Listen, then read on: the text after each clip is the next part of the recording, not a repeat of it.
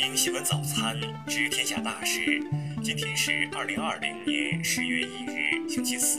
农历八月十五。雨阳向您道一声早安。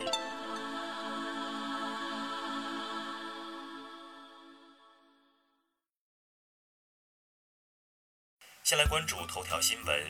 世界银行发布报告，上调中国经济增速预期。中方回应。世界银行二十八日发布经济报告，将今年中国经济增速预期上调至百分之二，比六月预期上调一个百分点。在我外交部九月三十日例行记者会上，有记者提问到：“在疫情加剧、世界经济下行压力的背景下，世行仍调高对中国经济增速预期，你觉得中国经济增长对世界经济复苏意味着什么？”发言人汪文斌表示，世界银行发布的报告说明，国际社会高度肯定中国统筹推进疫情防控和经济社会发展取得的显著成效，中国经济持续企稳复苏，对世界经济增长的拉动作用进一步凸显，这对提振全球市场信心具有积极意义。汪文斌说，可以预见，中国经济加快复苏将为扩大中外经贸合作提供更多机遇，为推动全球复苏注入更多动力，也将给世界人民带来更多信心。继续关注国内新闻。昨日，国家卫健委主任马晓伟和世卫组织总干事谭德赛通电话，主要就新冠疫情防控进展和双方合作交换意见。双方一致同意继续开展新冠病毒溯源科学国际合作。公安部昨日表示，将在二零二一年年底前实现七项高频政务服务跨省通办事项，其中包括开具无犯罪记录证明和户籍类证明等。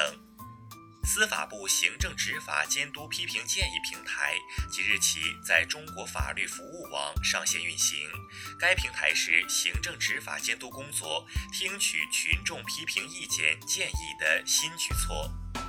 教育部昨日发布文件，提出要根据社会发展需求，在现代制造业、现代交通、社会治理等领域增设一批硕士专业学位类别。住建部日前印发通知。要求依法界定并严格落实建设单位工程质量首要责任，不断提高房屋建筑和市政基础设施工程质量水平。国家邮政局近日下发通知，要求确保寄递渠道安全畅通和行业平稳运行，为人民群众度过安乐祥和的节日营造良好寄递服务环境。国家统计局数据显示，九月份中国制造业采购经理指数为百分之五十一点五，比上月上升零点五个百分点，表明制造业景气有所回升。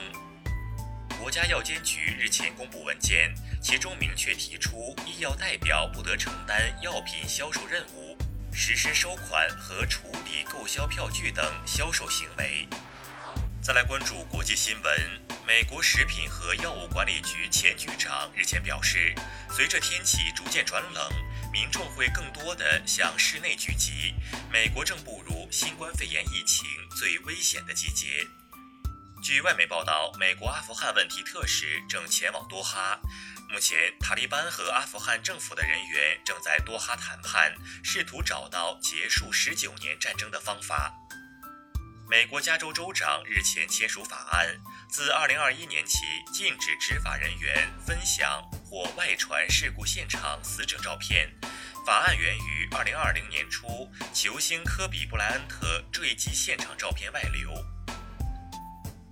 第七十五届联合国大会一般性辩论二十九日闭幕。面对诸多全球性威胁与挑战，绝大多数领导人展现了捍卫多边主义以及维护联合国权威的坚定决心。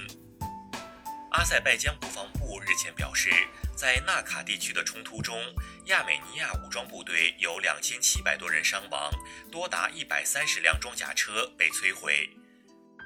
俄罗斯总统普京九月二十九日再次与亚美尼亚总理帕西尼扬继续讨论纳卡地区问题，通话中提及有必要促进冲突方达成停火，采取措施推动局势降级。伊拉克总理近日指出，如果袭击外交使团的事件继续发生，以美国为首的部分国家打算关闭驻巴格达大使馆。科威特新任埃米尔纳瓦夫九月三十日在国民议会宣誓就职，表示将继续维护国家安全和稳定。再来关注社会民生新闻，应急管理部消息。预计国庆中秋假期全国天气形势较为平稳，无极端寒潮、暴雨、强对流等灾害性天气过程。期间，江汉、江淮、江南北部等地有明显降雨过程，后期将有一个台风影响南海海域。北京市卫健委昨日表示，将合理调控进京旅游团队规模，不接受十四天内来自国内中高风险地区人员入境人员入住酒店或景区。陕西西安华清宫景区在游客出示残疾证的情况下，要求展示残疾部位，游客一个多月维权无果。工作人员昨日回应称，投诉正在处理过程中。内蒙古呼和浩特多名幼儿身上现针眼事件有新进展，当地教育局和相关部门成立调查组，启动追责问责程序，涉事幼儿园园长被免。河南洛阳一化工企业昨日发生爆炸，当地消防调集三十辆消防车、一百一十五名指战员赴现场救援，目前现场无人员伤亡。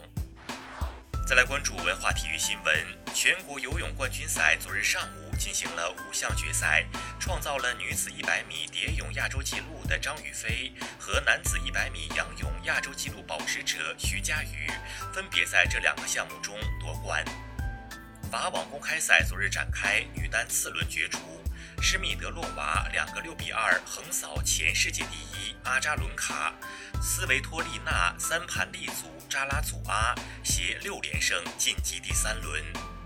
故宫博物馆昨日发布公告称，